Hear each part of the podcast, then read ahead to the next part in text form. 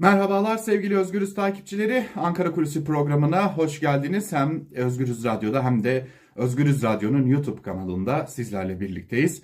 Artık haftanın son Ankara Kulisi programında programıyla sizlerle birlikteyiz. Tabii ki e, Cuma günü saat 18'de her hafta olduğu gibi yine bilanço programıyla da genel yayın yönetmenimiz Can Dündar ile birlikte geride bıraktığımız haftada özellikle kur kriziyle belki de tarihe e, Kasım 2021 kur krizi olarak geçecek e, o yaşadığımız olayları değerlendirmek üzere bilanço programıyla sizlerle birlikte olacağız.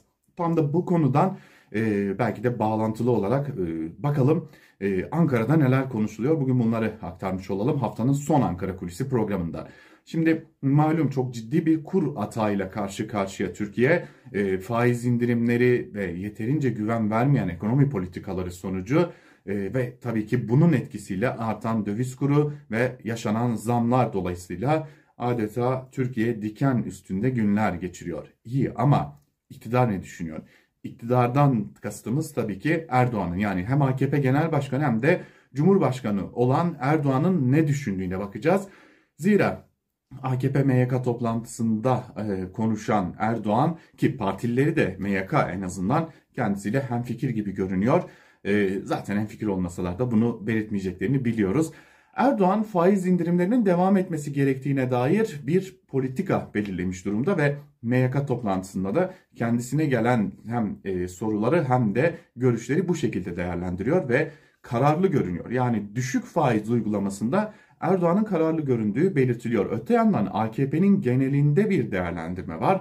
Yaşanan döviz kurlarına ilişkin atakları ise AKP iktidarının özellikle üst düzey yöneticileri açık bir şekilde yine her zaman alışkın olduğumuz biçimde operasyon olarak değerlendiriyorlar ve dış müdahalelerden kaynaklı olduğunu ciddi bir şekilde savunuyorlar.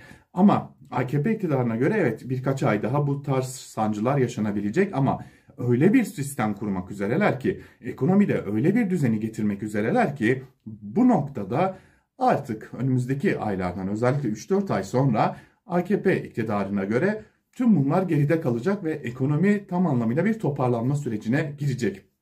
Peki AKP'nin elindeki faizleri indirelim enflasyon da düşer gibi ekonomi tezleriyle de çelişen bu politikanın dışında başka neler var? Hemen onları da söyleyelim size. Şahap Kavcıoğlu bir görüşme gerçekleştirdi ee, ve e, ekonomi alanında en önemli sektörlerden biri olan bankacılarla ve bu görüşmede e, ne gündeme geldi ya da geliyor sorusunu soracak olursak buranın yani Kavcıoğlu'nun bankalardan önemli bir talebi var.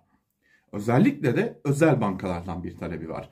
Bir, kredilerde uyguladığınız kredilerde faizleri düşürün. İki, kredi oranlarınızı arttırın. Yani yurttaşlar bankalara kredi almak üzere gidiyorlar. Özellikle tüketici kredilerinde yurttaşların %70'inden fazlasına tamamen bankalar kapıyı kapatmış durumda.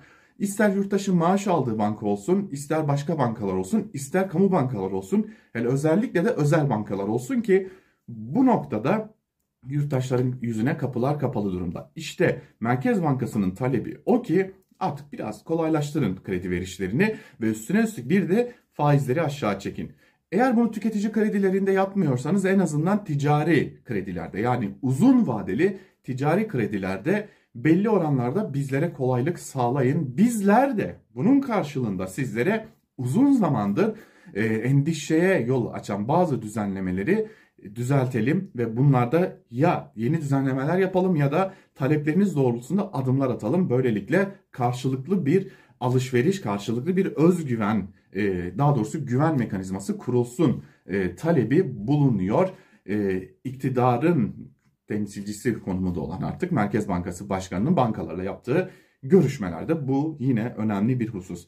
Buradan amaç elbette ki piyasada para sıklığını, para dolaşımını çoğaltmak.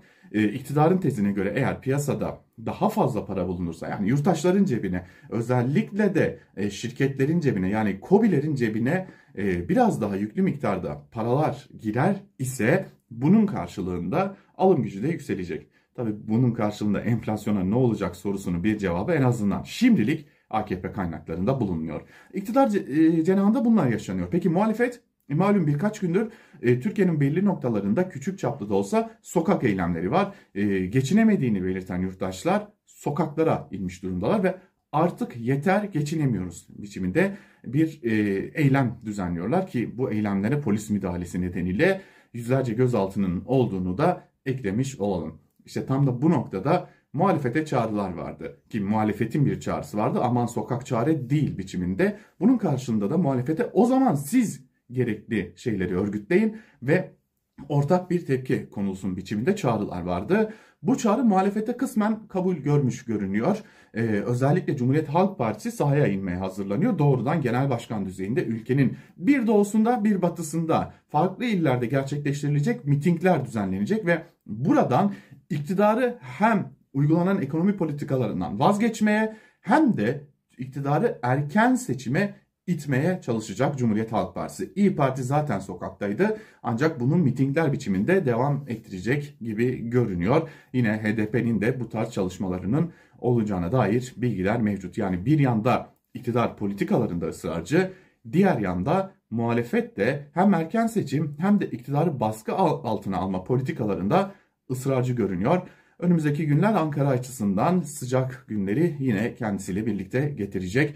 Hem bir yanda iktidarın ısrarcı politikalarını hem de bir yanda muhalefetin sert açıklamalarını, erken seçim çabalarını da görüyor olacağız. Hararetli günler devam edecek. Ankara Kulisi'nden hem bugünlük hem de bu haftalık bu kadar. Bizden ayrılmayın. Hoşçakalın.